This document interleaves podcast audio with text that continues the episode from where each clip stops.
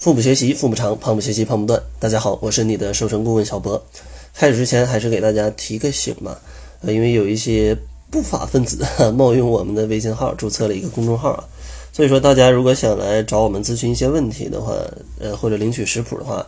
一定要搜索公众号啊，搜索文字文字小辉健康课堂，辉是灰色的灰，这样的话你就不会查到一些乱七八糟的人了。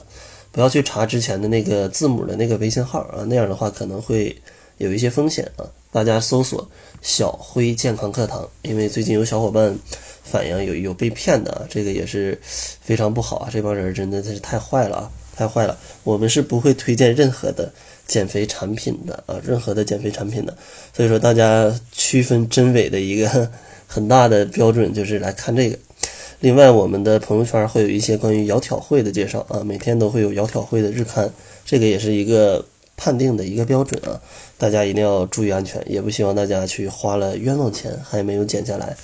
呃，最可怕的就是如果把健康减没了，那真的就是嗯不太不太合适了，对吧？呃，然后哎呀，最近确实也有一点小感冒啊，这个春季还是病毒爆发的这个季节啊。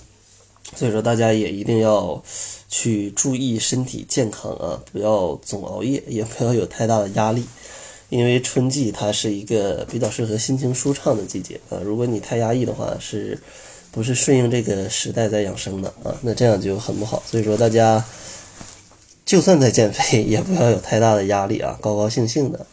另外，最近总有小伙伴反映说，听我的录音就听听就能睡得着觉啊，也是感觉我这个声音也是有魔力的哈。所以说，大家也可以睡前睡不着的时候就可以来听一听，没准有助眠的神奇的功效哈。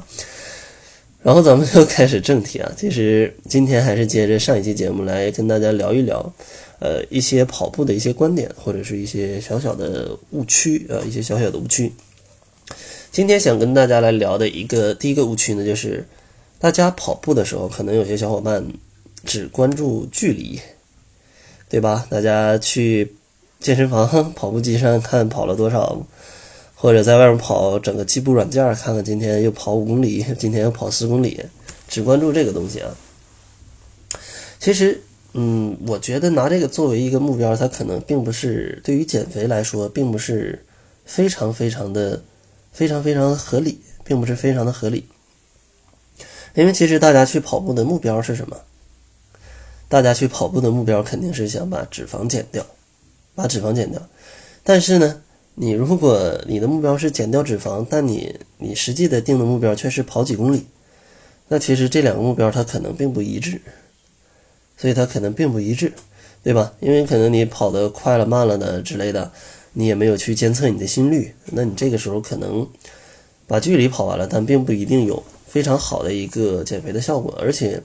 你重复去做一种运动，就像上期节目所讲啊，身体可能会麻木，因为身体很聪明，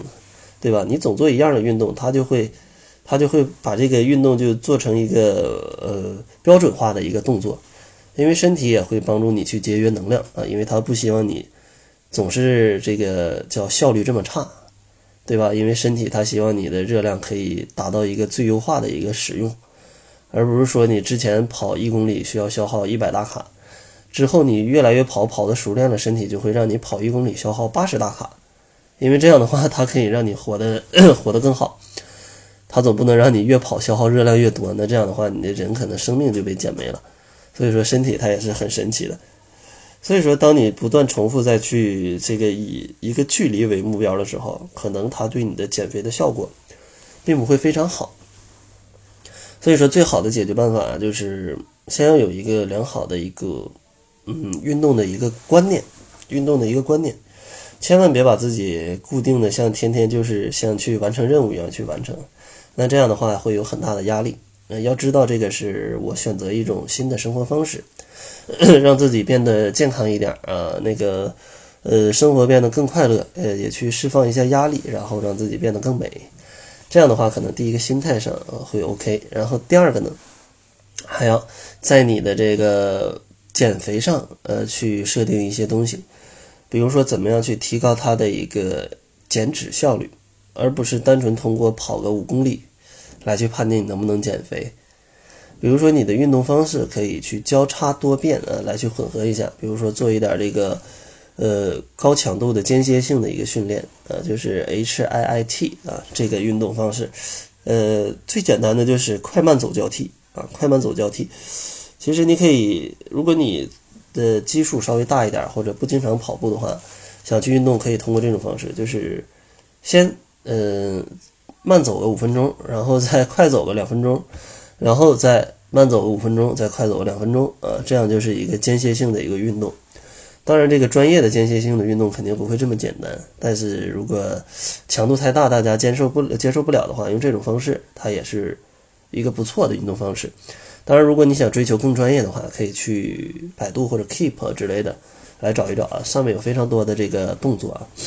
呃，因为这些动作真的用嘴是描述不出来的，对吧？我描述出来了，你理解错了，再把自己的肌肉给拉伤了，那就很不好了。所以说，大家也动动手啊，动动手去。搜索一下适合自己的这样的一个运动啊，那就是最好的。因为，呃，还是得自己动手丰衣足食啊。因为我也不可能把大家所有的问题全都能给讲出来。那这样的话，因为每个人的问题都不一样，所以说还是自己解决自己的问题，那是最棒的了哈。然后今天想跟大家讲的第二个小的误区呢，叫做欲速则不达。我了解大家想要去。嗯，运动的目的就是想要减肥，但是大家一定要知道，减肥啊，它是一个长期的过程。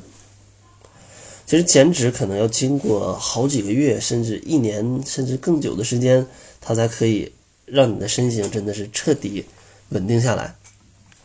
所以，我们绝对不应该期望自己在一两个星期之内就能达到自己的目标体重，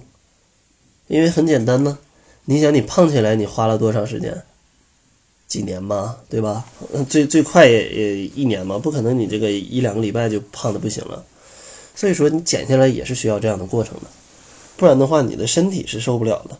对吧？你的身体也没说第二天让你胖二十斤，那你真是太厉害了。所以说你也不能奢望第二天我减二十斤。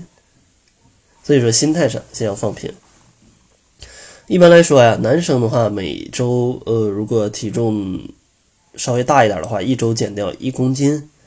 呃，可能是不错的，就是一斤到两斤啊这样的一个数字。而女生呢，差不多要两周左右减掉一斤到两斤的这个数字啊，是比较比较合理或者是比较健康的这样一个数字吧。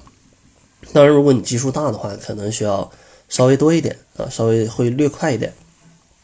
其实，在这个，呃，我的减肥社群窈窕会里啊，也是这样。就是在减肥的初期啊，因为大家基数可能比较大，而且饮食习惯、生活习惯都非常不好，刚开始的一个月可能会减的比较多，那这是一个很正常的一个情况。接下来就会慢下来，但这并不叫做平台期，因为很正常，你已经瘦了很多了，一个月的时间你已经瘦了很多了。这个时候，咱们要先保持住减肥成果的同时，稳步下降。所以说它的速度自然会变慢，速度自然会变慢。所以说大家千万不要在这个阶段就自暴自弃了。其实这正是考验你的时间，考验你的一个一个阶段。因为你已经减下来了，你的身体需要来接受这样一个新的体型或者新的体重。那这个时候正是你需要保持它的一个时候，而不是说减不动了就不减了，就撂挑子不干了。那这样的话是不行的。因为其实一次减肥最起码也要三到六个月，因为你维持体型，呃，也需要三个月，最起码需要三个月的时间。所以说，大家一定要先把这个观念给摆正。而且，运动对于减肥的这个功效并没有那么大，这个也是要强调的。但是它是很有帮助的，它是非常有帮助的。嗯，因为其实减肥，我一直在提倡的就是。八分吃啊，两分练，或者是七分吃三分练啊，什么这都这都差不太多。所以说核心还是要靠吃，因为可能你一顿饭就吃了五百大卡，但你跑步的话可能要跑一个小时才有五百大卡。那你这样的一个高下立判，对吧？你这个饮食要调整一下，可能减少五百大卡非常容易，但你想要去跑步一个小时，天天跑，那很少有人受得了。